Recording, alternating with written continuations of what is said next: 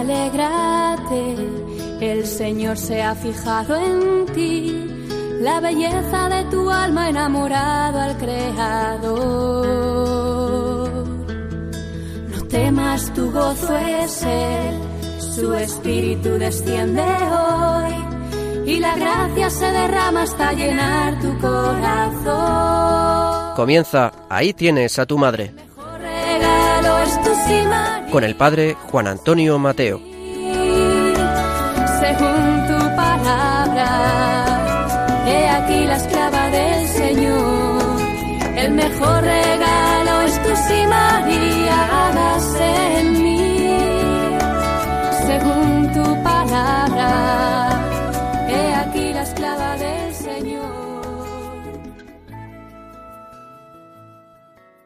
Muy queridos oyentes de este programa dedicado a la Virgen, nuevamente estamos con todos vosotros y este programa se emite en este mes especialmente dedicado a San José, cuando acabamos de celebrar su fiesta. Y hoy, en esta primera parte del programa, eh, quisiera considerar algunas verdades sobre San José y sobre todo sobre eh, la unión eh, que hay siempre entre San José y la Santísima Virgen María. Eh, hay un texto precioso de Santa Teresa de Jesús donde habla de la devoción al Santo Patriarca. Decía la Santa, He notado que todas las personas que tienen devoción verdadera a San José y le rinden un honor especial están muy avanzadas en la virtud, porque él tiene gran cuidado de las almas que se encomiendan a él. Yo nunca le he pedido nada que no me haya conseguido. Con estas palabras, Santa Teresa expresa y recomienda eh, la devoción a San José como una devoción excelente. Aunque de San José no sabemos mucho de su vida, todo lo que de él se diga será siempre poco. Los Evangelios tratan sobre el papel de San José en la historia de la salvación de una manera muy discreta. En ellos se lo menciona sólo cuando actúa como un instrumento de la divina providencia, como esposo de la Santísima Virgen María o el casto Padre adoptivo de Jesús. El gran predicador, Bosuet, habla de los tres depósitos confiados a San José. Primero, la santa virginidad de María. Segundo, la persona de Jesucristo. Tercero, el secreto del misterio de la Encarnación.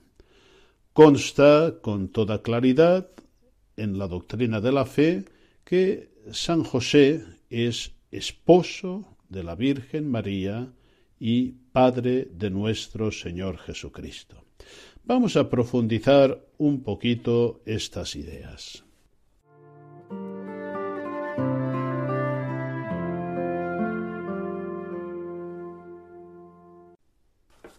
El matrimonio de José y María es enteramente virginal. La Virgen María, como sabemos, hizo propósito de virginidad. Por esto pregunta cómo acontecerá lo que le anuncia el ángel cuando ella es consciente de su voto. Pero el Señor le aclara que la concepción será virginal por obra del Espíritu Santo. También se le da a comprender a María que José cooperará y se incorporará a este designio. Son verdaderos cónyuges José y María, y por tanto ambos son llamados con toda propiedad, aunque por diverso motivo, padres del Señor. Hay un texto de San Agustín en su tratado sobre las nupcias y la concupiscencia, que dice así Ambos, por su fiel matrimonio, merecieron ser llamados padres de Cristo. y no sólo ella mereció ser llamada madre, sino él también padre, como cónyuge de su madre, uno y otro por el afecto, no por la carne, es decir, él es padre solamente por el afecto, ella lo es también por la carne. Los dos, sin embargo, son padres. Y se preguntaba también San Agustín, ¿cómo es que José era padre? Y responde, porque su paternidad era tanto más auténtica cuanto más casta. Ciertamente, dice el obispo de Hipona, era considerado como padre de nuestro Señor Jesucristo, pero de otra manera, es decir, como los demás padres que engendran en la carne y reciben hijos por causa distinto al solo afecto espiritual. Pues dice Lucas también, se le creía padre de Jesús. ¿Por qué se le creía tal? Porque la opinión y juicio de los hombres se deja llevar de lo que suele suceder entre los hombres. Pero el Señor no nació de la sangre de José, aunque así se pensase. Sin embargo, a la piedad y caridad de José le nació de la Virgen María un hijo, hijo a la vez de Dios. Hermosas palabras de San Agustín que nos hacen hablar con toda propiedad de la paternidad confiada a San José por el mismo Dios Padre. A veces, en la imaginería popular se representa a San José como, como un ancianito, ¿eh? casi más que el esposo de María parecería su padre o su abuelo. Recuerdo una consulta que me envió una catequista eh, cuando ya estaba cercana la Navidad, donde me comentaba que estaban montando el Belén con los niños y al poner las figuras de José y María, me dijo esta catequista, que una niña eh, le comentó, Señorita, ¿cómo es que la Virgen María, que era muy joven, se casó con un señor tan viejecito? Se refería a San José, y comentaba jocosamente esta catequista que efectivamente, fijándose en la figurilla de San José, ya no sólo parecía el padre, sino el abuelo de María. ¿Realmente fue así? me preguntaba. Y en este caso, ¿puede hablarse de verdadero matrimonio y paternidad? Pues bien, eh, hoy he recogido algunos elementos de aquella respuesta que creo que también serán de interés para los oyentes. Le dije a la catequista pues que los niños eh, a veces hacen preguntas eh, difíciles de contestar. Un profesor de teología decía que los niños molestan incluso en teología. Bromas aparte, la pregunta es seria. Y aquí vamos. Si el proyecto del Padre era que el Hijo se hiciera hombre y creciera en el seno de una familia, parecería extraño que hubiese escogido a un viejecito como esposo de María y padre de Jesús. Quizá esta caracterización de José como anciano proviene de una incapacidad para comprender un matrimonio tan singular entre una joven virgen, que quiere permanecer como tal, y un hombre joven y fuerte, como sería San José. Así lo explicaba San Juan Pablo II, la dificultad de acercarse al misterio sublime de su comunión esponsal indujo a algunos, ya desde el siglo II, a atribuir a José una edad avanzada y a considerarlo el custodio de María más que su esposo. Pero debe considerarse que más que un anciano, José, llevado por una perfección interior fruto de la gracia, vivió con afecto virginal, fruto de la gracia, la relación esponsal con María. Por tanto, tiene que hablarse de un verdadero matrimonio, singular, pero matrimonio. San Juan Pablo II decía que este tipo de matrimonio hacia el cual el Espíritu Santo orienta a María y a José sólo es comprensible en el contexto del designio salvífico y en el ámbito de una elevada espiritualidad. Nos movemos en el horizonte de la fe, y no es necesario explicar gran cosa. Y en esta perspectiva, la paternidad de José hacia Jesús, concebido por obra del Espíritu Santo, tiene todo su sentido. Aunque excluye la generación física, la paternidad de José fue una paternidad real y no aparente. Y en la catequesis, le decía yo a esta catequista, hay que exponer a los niños la fe con sencillez y admiración hacia el misterio, cosa que a los niños no les cuesta demasiado.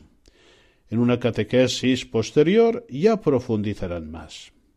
De momento le decía a la catequista que tendríamos que retirar estos Josés viejecitos y marchitos de nuestros belenes y que pusiéramos un San José como Dios manda. Pues bien, esta reflexión nos hace ver la unión de José con María en el designio de Dios al servicio de la encarnación y la necesidad, como nos decía Santa Teresa de Jesús, de acudir a esta gran figura que es San José, de tenerle una gran devoción.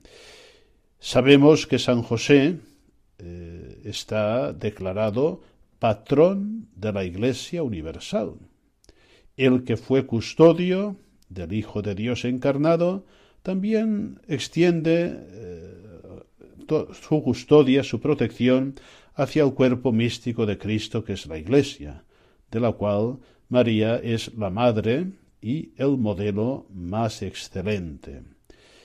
Y en estos tiempos de lucha ardua contra el maligno, como nos ha recordado el Papa Francisco, que está sacudiendo fuertemente el cuerpo de la Iglesia, debemos acudir con nuestra oración a María y a María unida a José. Que estas reflexiones, queridos oyentes, devotos de la Virgen, nos hagan también crecer y profundizar la devoción al Santo Patriarca.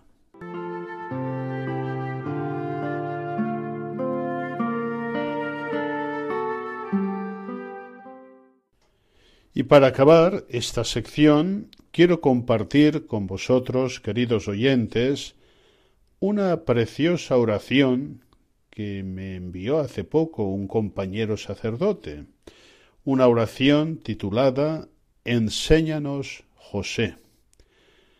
Enséñanos José cómo se es no protagonista, cómo se avanza sin pisotear, cómo se colabora sin imponerse, cómo se ama sin reclamar. Dinos, José, cómo se vive siendo número dos, cómo se hacen cosas fenomenales desde un segundo puesto. Explícanos, José, cómo se es grande sin exhibirse, cómo se lucha sin aplauso, cómo se avanza sin publicidad, cómo se persevera y se muere sin esperar un homenaje. Creo que es una preciosa oración que destaca lo más esencial de la personalidad de José, el santo del silencio, el santo de la discreción suma, el santo, en definitiva, como nos enseñó San Juan Pablo II, que fue elegido por Dios, que Dios puso en él su confianza y no quedó defraudado. Que José nos enseñe a transitar la vida cristiana con su estilo.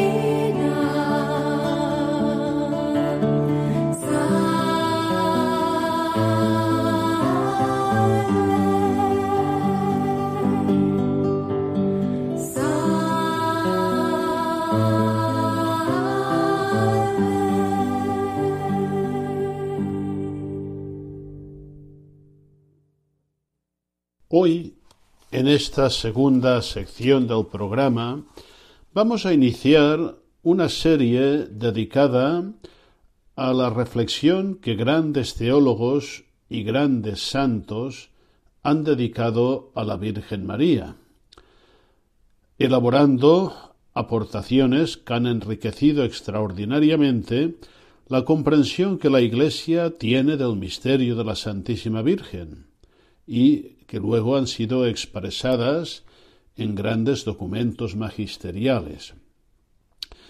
Hoy vamos a empezar por San Agustín, un santo y un teólogo realmente extraordinario. Tomamos como punto de referencia el libro de Guillermo Pons, titulado Textos Marianos de los primeros siglos, que viene a ser una antología patrística, una antología de grandes textos de padres de la Iglesia sobre la Virgen María, textos eh, contextualizados y muy bien comentados. San Agustín eh, es un hombre de un influjo extraordinario, su influjo en la doctrina católica, en el desarrollo de esta doctrina y en la vida de la Iglesia es conocido por todos. Nació en Tagaste, provincia romana de Numidia, en el año 354. Su padre no recibió el bautismo hasta poco antes de su muerte, pero su madre Mónica fue una fervorosa cristiana y mujer de gran corazón. Ejerció un influjo benéfico sobre el espíritu ardiente y apasionado de Agustín, y la tradición atribuye a su oración, a su solicitud, a sus lágrimas, la conversión de su hijo. Agustín, durante su juventud, se dejó llevar por la afición a la fama y a los placeres, y se apartó del cristianismo, al que se había ligado como catecúmeno.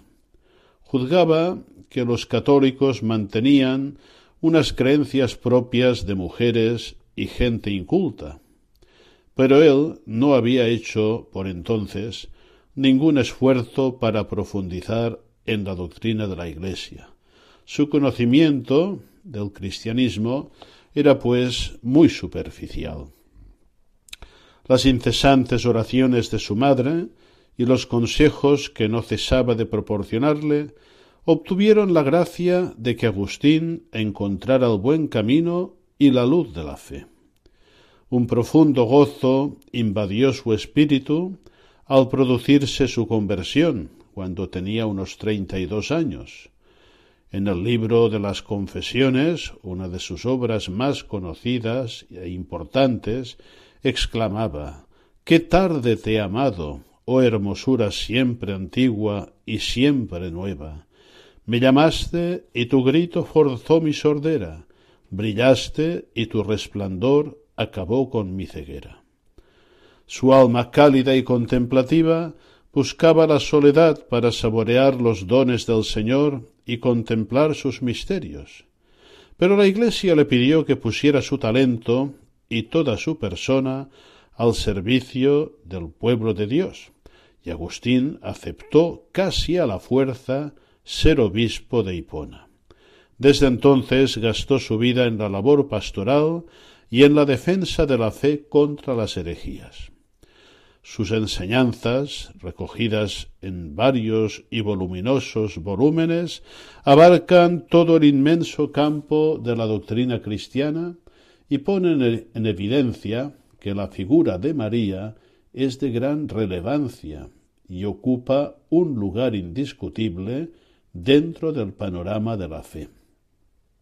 En sus escritos y especialmente en sus sermones, realiza una maravillosa síntesis doctrinal acerca de la inserción de María en el misterio de Cristo, y como consecuencia de esta singularísima vinculación de la Virgen con Jesús, el obispo de Hipona hace destacar los muy peculiares e indisolubles lazos que unen a María con la Iglesia. Ahora nuestras colaboradoras van a leer algunos fragmentos del citado libro de Guillermo Pons, recogiendo enseñanzas de, del San Agustín sobre la Virgen María y contextualizándolas con breves comentarios.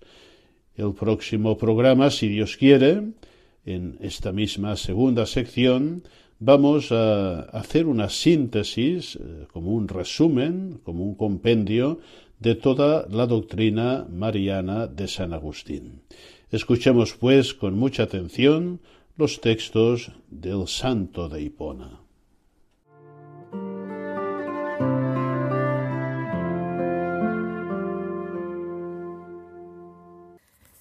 El doctor de la Gracia profundiza la consideración de María como nueva y proclama sin reservas la excelsa santidad de la Virgen escogida por Dios para ser madre del Salvador. Nuestra primera caída tuvo lugar cuando la mujer de quien hemos heredado la muerte concibió en su corazón el veneno de la serpiente.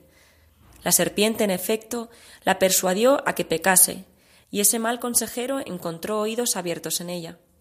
Si nuestra primera caída tuvo lugar cuando la mujer concibió en su corazón el veneno de la serpiente, no ha de extrañarnos que nuestra salud haya tenido lugar cuando otra mujer concibió en su seno la carne del Todopoderoso. Uno y otro sexo habían caído, uno y otro tenían que ser reparados. Por una mujer fuimos arrojados a la muerte, y por una mujer se nos devolvió la salud. Aquí se nos presenta un, un gran misterio, puesto que por una mujer nos había llegado la muerte, por otra nos nacería la vida, y así, después de haber sido vencido el diablo, sería atormentado por los dos sexos, el masculino y el femenino. La Madre del Señor en modo alguno debe ser incluida entre quienes están marcados por el pecado. Así se expresa en ese respecto San Agustín, exceptuando la Santa Virgen María, de la cual no quiero, por el honor que es debido al Señor, suscitar cuestión alguna cuando se trata de pecados, porque sabemos que a ella le fue conferida más gracia para vencer por todos sus flancos al pecado, pues mereció concebir y dar a luz al que consta que no tuvo pecado alguno. Exceptuando, digo, a esta Virgen, si hubiéramos podido congregar a todos los santos y santas cuando aquí vivían y preguntarles si estaban sin pecado, ¿qué pensamos hubieran respondido? ¿No es verdad que unánimamente hubieran clamado si dijéramos que no tenemos pecado, nos engañamos y no hay verdad en nosotros? San Agustín proclama la singular relevancia que corresponde dentro del campo de la fe cristiana a la virginidad de María, privilegio estrechamente vinculado con el misterio de la Encarnación. La divina revelación de esta verdad la descubre el santo en los relatos evangélicos, y no cita, en cambio, las profecías de Isaías e Ezequiel, escudriñadas con tanto empeño por San Jerónimo y otros muchos escritores. Para San Agustín, lo más sugestivo e interesante es el voto de virginidad emitido libre y espontáneamente por María, según se desprende de su coloquio con el ángel en el momento de la anunciación. ¿Cómo podrá ser esto? dijo, si no conozco a varón. Ciertamente no hubiese dicho estas palabras si antes no hubiera consagrado su virginidad a Dios. Mas como las costumbres de los israelitas rechazaban todavía esto, fue desposada con un varón justo, que no había de quitar violentamente, sino más bien guardar contra todo opresor lo que ella había prometido con voto.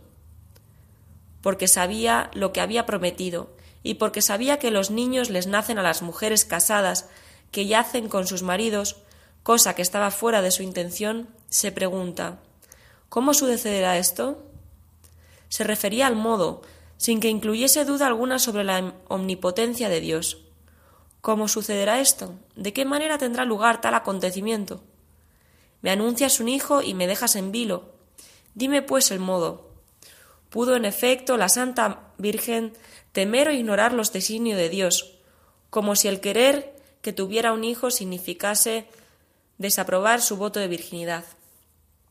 ¿Qué pasaría si le hubiese dicho Cásate y únete con tu esposo?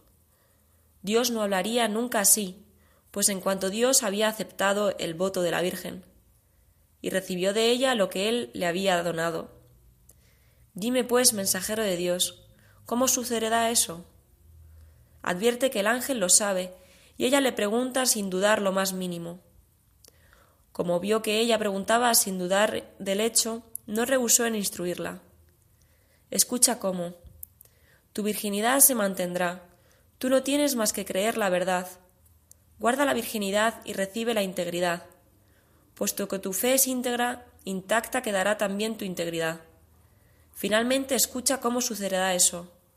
El Espíritu Santo vendrá sobre ti, y el poder del Altísimo te cobijará con su sombra. Porque concibes mediante la fe, creyendo, no yaciendo con varón, quedarás encinta. Por eso lo que nacerá de ti será santo y será llamado Hijo de Dios.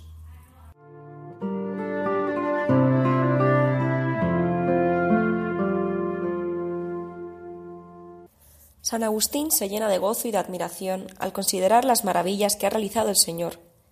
Maravilloso fue su nacimiento. ¿Qué hay más maravilloso que el parto de una virgen? Concibe y es virgen, da a luz y sigue siendo virgen. Fue hecho de aquella a la que él hizo. Le aportó la fecundidad sin quitarle la integridad. ¿De dónde procede María? De Adán. ¿Y Adán de dónde? De la tierra. Si Adán procede de la tierra y María de Adán, también María procede de la tierra. Si María es tierra, reconozcamos lo que cantamos. La verdad ha brotado de la tierra. El alumbramiento virginal es parte integrante del misterio de la virginidad de María. Siempre se ha visto una figura bíblica del parto milagroso de Nuestra Señora en la puerta oriental del templo por la que pasó el Señor y que siempre permanece cerrada, según el oráculo de Ezequiel. San Agustín prefiere, sin embargo, presentar a sus oyentes otro signo divino de este misterio en la aparición de Cristo resucitado que entra en el cenáculo, estando cerradas las puertas. ¿Por qué, pues, el que de adulto pudo entrar por las puertas cerradas no hubo de poder salir de pequeño a través de unos miembros íntegros? Pero los incrédulos no quieren creer ni una cosa ni la otra. Una razón más para la fe crea ambas cosas que no cree la incredulidad. Esto caracteriza precisamente a la incredulidad, el opinar que Cristo nada tiene que ver con la divinidad. Pero a la fe, al creer que Dios nació el de la carne, no le cabe duda de que ambas cosas son posibles para Dios, a saber, que el cuerpo de una persona mayor se presentase ante los que estaban dentro de la casa sin que se le abrieran las puertas y que el esposo niño saliese de su lecho nupcial, es decir, del seno de la Virgen, manteniendo intacta la virginidad de su madre. Tanto en la concepción como en el alumbramiento de Jesús quedaron intactos los sellos de la virginidad de su madre. Nos causa admiración el parto de una virgen, y nos esforzamos por convencer a los incrédulos para que acepten este nuevo modo de nacer, a saber, que en un seno no fecundado nació el germen de la prole y unas entrañas libres del abrazo carnal dieron a luz un hijo de hombre, sin permitir que tuviera padre humano. La integridad virginal no se abrió para la concepción y en el parto permaneció tal. Maravilloso es este poder, pero aún hemos de admirar más la misericordia, gracias a la cual quien pudo nacer así, así quiso nacer. No cabe duda alguna de que María permaneciera virgen perpetuamente. Así se deduce de la firmeza de su propósito y de la consagración realizada en su persona por la maternidad divina. Celebramos, pues, con gozo el día en que María dio a luz al Salvador, la casada al Creador del matrimonio, la Virgen al Príncipe de las Vírgenes. Ella virgen antes del matrimonio, virgen en el matrimonio, virgen durante el embarazo, virgen cuando amamantaba. En efecto, de ningún modo quitó al nacer el Hijo Todopoderoso la virginidad de su Santa Madre, elegida por él. Buena es la fecundidad en el matrimonio, pero mejor es la virginidad consagrada. Un asunto tratado con excepcional delectación y maestría en el fervoroso siervo de Dios, San Agustín, es el de la fe de la Virgen. María fue más dichosa recibiendo la fe de Cristo que concibiendo la carne de Cristo. Pues a quien le decía Bienaventurado el vientre que te llevó, el Señor le respondió Dichosos más bien los que escuchan la palabra de Dios y la cumplen. Con frecuencia, San Agustín repite que María concibió a Cristo por la fe, poniendo de relieve la importancia que la fe de la, de la Virgen tuvo en la realización del misterio de la Encarnación. La fe, en este caso, ocupa el lugar que en la concepción humana normal corresponde a la concupiscencia. Poned los ojos en su nacimiento humano. Quiso nacer sin pecado aquel a quien concibió una virgen, y a quien no lo deseó la concupiscencia carnal, la concepción del Hijo fue resultado de la fe de la Madre.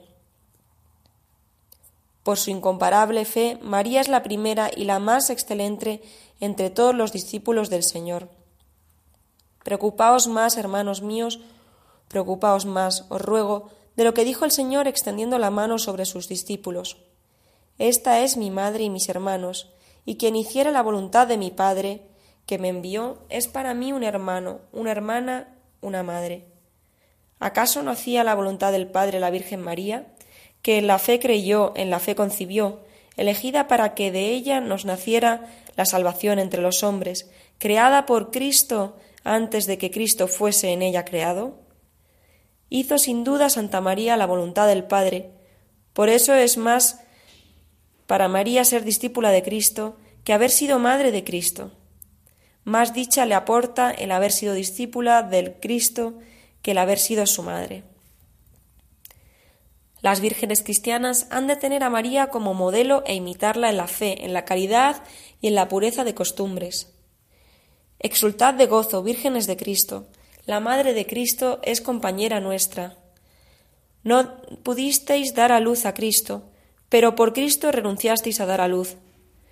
Quien no ha nacido de vosotras, ha nacido por vosotras. Sin embargo, si os acordáis, como debéis, de su palabra, también vosotras sois sus madres, si hacéis la voluntad de su Padre. Él fue quien dijo, quien hiciere la voluntad de mi Padre, ese es mi hermano, y mi hermana y mi madre.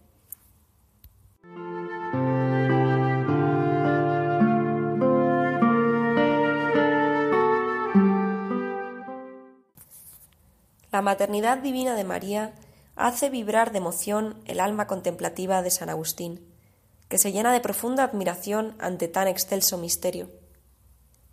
Era ya hijo único del Padre quien nació como hijo único de la Madre. Fue hecho en la Madre quien se había hecho para sí la Madre. Siempre eterno junto al Padre, se hace odierno naciendo de una madre. Fue hecho de una madre después de ella, quien sin saberlo sin haber sido hecho, nació del Padre antes de todas las cosas. El Padre nunca existió sin él, y sin él nunca hubiese existido su madre. Ha nacido Cristo, como Dios del Padre, como hombre de la Madre, de la inmortalidad del Padre y de la virginidad de la Madre, del Padre sin Madre, de la Madre sin Padre, del Padre sin tiempo, de la Madre sin semen, en el nacimiento del Padre es principio de la vida, en el de la Madre fin de la muerte. Nacido del Padre ordena todos los días, nacido de la Madre consagra día. Regocíjese, pues, el mundo en las personas de los creyentes, por cuya salvación vino el Salvador del mundo. El Creador de María nació de María, es hijo de David el Señor de David, del linaje de Abraham, quien existe antes que Abraham. El creador de la tierra fue hecho en la tierra. El creador del cielo fue creado bajo el cielo. Él es el día que hizo el Señor, y el Señor mismo es el día de nuestro corazón. Caminemos en su luz, exultemos y gocémonos en él. Las revelaciones entre la madre y el hijo son del todo punto maravillosas. Yace en un pesebre, pero contiene al mundo. Toma el pecho, pero alimenta a los ángeles. Está envuelto en pañales, pero nos reviste de inmortalidad. Es amamantado, pero adorado.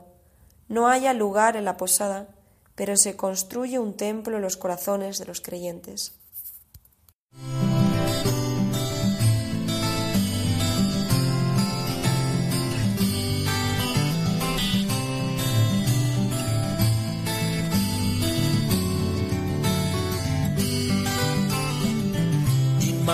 Inmaculada Virgen en el cielo, celebran hoy tu santa concepción. Inmaculada Reina, desde el suelo, levantamos las voces hasta Dios. Inmaculada Madre, mi consuelo, desde la tierra canto esta canción.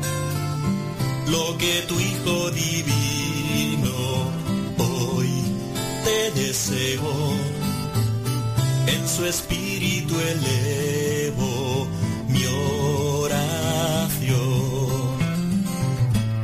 Eres la toda santa,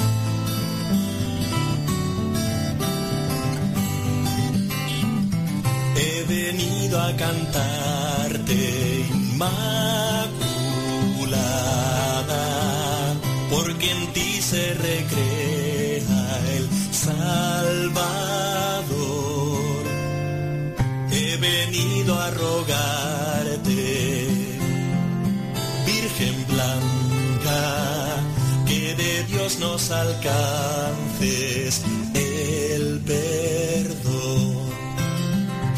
Eres la toda santa,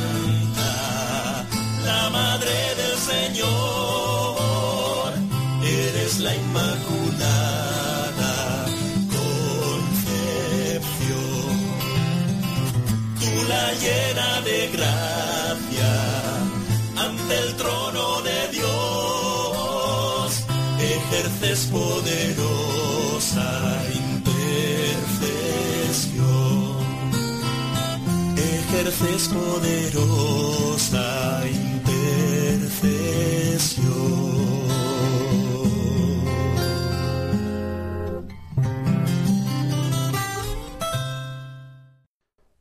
Entramos en la tercera y última parte del programa y vamos a seguir estudiando la espiritualidad mariana de la Iglesia, o María en la vida espiritual cristiana, guiados por Juan Esquerda Bifet. Su magnífico libro sobre el tema, publicado en colección Síntesis, nos acompañará nuevamente en este estudio tan útil y necesario para fundamentar una verdadera devoción mariana. Hoy trataremos de la dimensión espiritual de los títulos marianos. Y veremos la espiritualidad que deriva de estos títulos. Los títulos que la escritura y la tradición atribuyen a María son un aspecto de la gracia redentora de Cristo aplicada a ella de modo particular.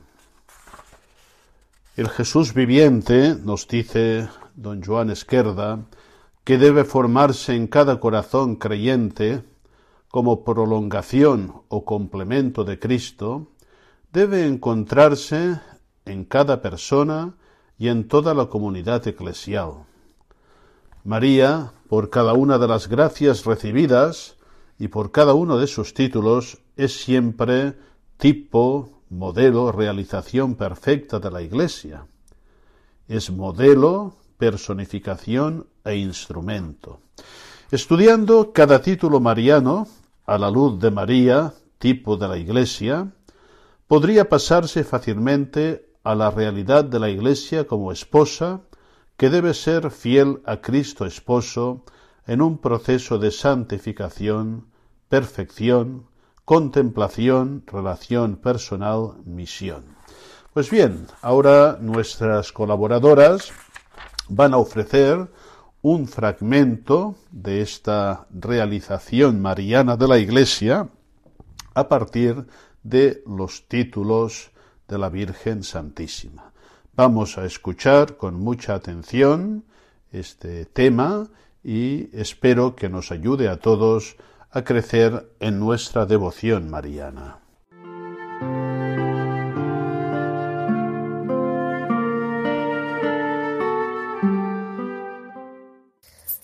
A partir de su función, maternidad y mediación.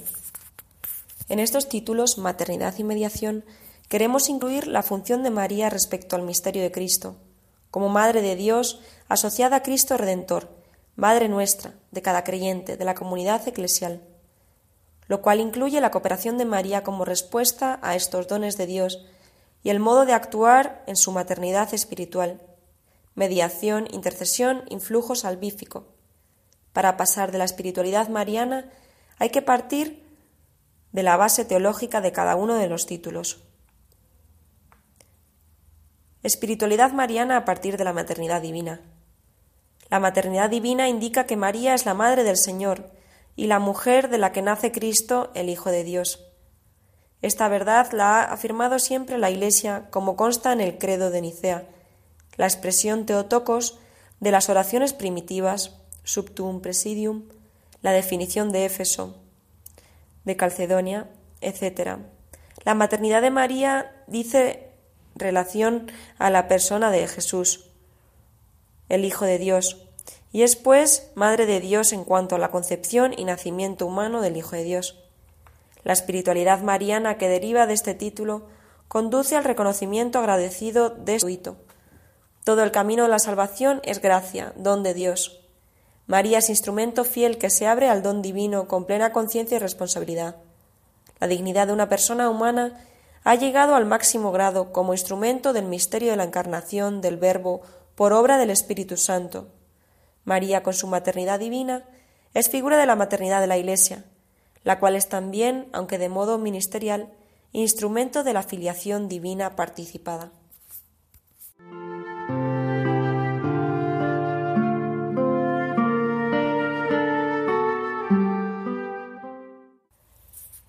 Espiritualidad mariana a partir de la asociación a Cristo Redentor. La maternidad divina de María es de hecho asociación a Cristo Redentor. Ella queda asociada a su Hijo como la mujer, la que tiene que correr la misma suerte por ser fiel a la palabra. De hecho, a María la han llamado los santos padres nueva Eva, esposa del Verbo, asociada a Cristo, ella, guiada por el Espíritu Santo, se consagró al ministerio de la redención de los hombres. La maternidad de María indica, pues, una relación especial, esponsal, respecto a su Hijo, como figura de la Iglesia esposa. La espiritualidad mariana que deriva de esta realidad de asociación comunica a la vida espiritual una línea eclesial, fe y sentido de Iglesia, amor a la Iglesia, servicio de Iglesia. Al mismo tiempo y como punto de referencia, es espiritualidad eminentemente cristológica, como fidelidad de asociación a Cristo esposo.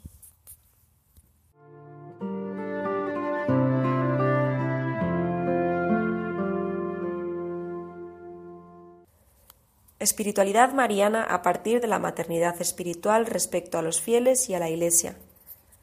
La maternidad espiritual de María se relaciona directamente con la espiritualidad cristiana, el encargo que ella recibe, He aquí a tu hijo, y la respuesta del discípulo amado, He aquí a tu madre, y la recibió en su casa. Ha sido siempre interpretado por la Iglesia como una verdadera maternidad espiritual respecto a los fieles y también respecto a la misma Iglesia. María es verdadera madre de los miembros de Cristo, por haber cooperado con su amor a que naciesen en la Iglesia los fieles, que son miembros de aquella cabeza. Por esta misma cooperación es nuestra madre en el orden de la gracia. Es nueva maternidad según el Espíritu, que es manifestada y realiza en diversas etapas. Encarnación, cruz, Pentecostés, vida de la Iglesia. Y esta maternidad de María perdura sin cesar en la economía de la gracia, desde el momento en que prestó fiel asentimiento en la Anunciación y lo mantuvo sin vacilación al pie de la cruz, hasta la consumación perfecta de todos los elegidos. La actitud del discípulo amado de recibirla como madre indica una relación de dependencia espiritual, a modo de comunión de vida. La recibe entre sus cosas o dones espirituales que provienen de Jesús. La tomó consigo no en sus heredades, porque no poseía nada propio, sino entre sus obligaciones que atendía con premura. Esta maternidad de María es recibida por la Iglesia en cuanto tal. La Iglesia católica, instruida por el Espíritu Santo, la venera como a Madre amantísima, con afecto de piedad filial. Al proclamar a María como Madre de la Iglesia, Pablo VI indicó también su sentido. Madre de todo el pueblo de Dios, tanto de los fieles como de los pastores. La maternidad mariana, espiritual o según el Espíritu, se realiza en la Iglesia por medio de la Iglesia. La Iglesia aprende de María su propia maternidad ministerial. Esta maternidad eclesial se relaciona, pues, con la maternidad de María como modelo y ayuda de, de quien depende. La Iglesia, contemplando su arcana santidad e imitando su caridad y, y cumpliendo fielmente la voluntad del Padre, también ella es hecha madre por la palabra de Dios fielmente recibida. En efecto, por la predicación y el bautismo engendra para la vida nueva e inmortal a los hijos concebidos por el Espíritu Santo y nacidos de Dios. En su obra apostólica, con razón, la Iglesia mira hacia aquella que engendró a Cristo, concebida por el Espíritu Santo y nacido de la Virgen, precisamente para que por la Iglesia nazca y crezca también en los corazones de los fieles. María es figura de la Iglesia Virgen y Madre, como modelo tanto de la Virgen como de Madre. La espiritualidad mariana de la Iglesia respecto a María, su madre, se puede concretar en diversas actitudes. Actitud relacional, teniendo en cuenta la presencia activa y maternal de María. Actitud de imitación, especialmente respecto a su fidelidad virginal, que la hizo Madre de Dios y Madre nuestra. Actitud de amor filial, que además de la relación, incluye la alegría por el lugar que ocupa en los planes salvíficos de Dios.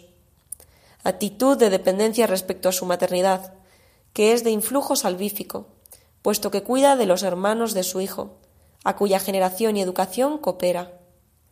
Actitud de petición, tanto en la oración privada como en la litúrgica, reconociendo su función materna de intercesión. Actitud de comunión de vida, que traduce la actitud relacional en interrelación familiar permanente, para la configuración con Cristo por obra del Espíritu. Espiritualidad mariana a partir de la mediación de María. La mediación es una función de la maternidad espiritual de María. Por esto, la mediación está íntimamente unida a la maternidad y posee un carácter específicamente materno. Su mediación es materna, puesto que se relaciona con el encargo de Jesús que ella tiene que cumplir en el decurso de la historia eclesial. Ahí tienes a tu hijo. Su función materna es de intercesión o de mediación, que ella ejerce con afecto materno y con una presencia activa en la misma Iglesia. El Concilio Vaticano II señala algunos aspectos de la mediación mariana, subordinación a Cristo, participación en su única mediación como figura de la Iglesia, que es un conjunto de mediaciones, cooperación e intercesión. La encíclica Redentoris Mater relaciona la mediación de María con su maternidad. mientras al mismo tiempo indica la presencia activa y materna de María en la Iglesia. Dios actúa por medio de causas segundas. La novedad del cristianismo estriba en el misterio de la encarnación del Verbo, que hace posible que Dios salve al hombre por medio del mismo hombre, según la doctrina patrística. Por esto Jesús es el único mediador entre Dios y los hombres, como Verbo encarnado, Redentor y Salvador del mundo. La Iglesia es el complemento de Cristo, su prolongación en el tiempo, como conjunto de personas llamadas, convocadas, con gracias especiales, carismas, para servicios concretos, ministerios. La Iglesia es, pues, un conjunto de mediaciones a modo de transparencia e instrumento de Cristo. El Señor actúa por medio de la Iglesia, que es su cuerpo, esposa, sacramento y signo portador. María es tipo de esta Iglesia mediadora, su personificación como ocupando un puesto singular en el modo de participar como madre en la única mediación de Cristo. La espiritualidad mariana que deriva de la mediación puede concretarse con estas líneas. Actitud relacional de unirse a la oración de María y pedir su intercesión. Actitud de imitación de su modo de actuar en la comunión de los santos y de la Iglesia. Actitud de servicio por parte de los carismas recibidos para edificar la Iglesia. Actitud de fidelidad a la gracia de Cristo, para que María pueda realizar su mediación materna. Actitud de agradecimiento al Señor por la mediación materna de María actitud de autenticidad reconociendo la realidad de la mediación de María en la propia vida y en la vida de la Iglesia, actitud de sentido y amor de la Iglesia, como conjunto de mediaciones que encuentran en María medianera su tipo y madre.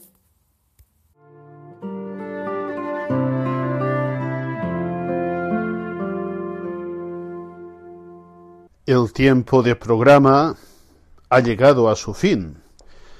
Esperamos, queridos oyentes, que los materiales que hemos compartido con vosotros hayan sido de provecho para conocer y para amar más a la Virgen María, para acoger cada día más el don de su maternidad, para entregarnos cada día más como hijos confiados por Cristo mismo a la Madre. Si Dios quiere, dentro de dos semanas nos reuniremos nuevamente para compartir nuevos materiales, nuevas enseñanzas. No olvidemos que estamos en el camino de Cuaresma, camino de conversión profunda, camino de escucha con María de la palabra de Dios. Que con San José y la Virgen recorramos este camino de manera fecunda. Hasta muy pronto, si Dios quiere.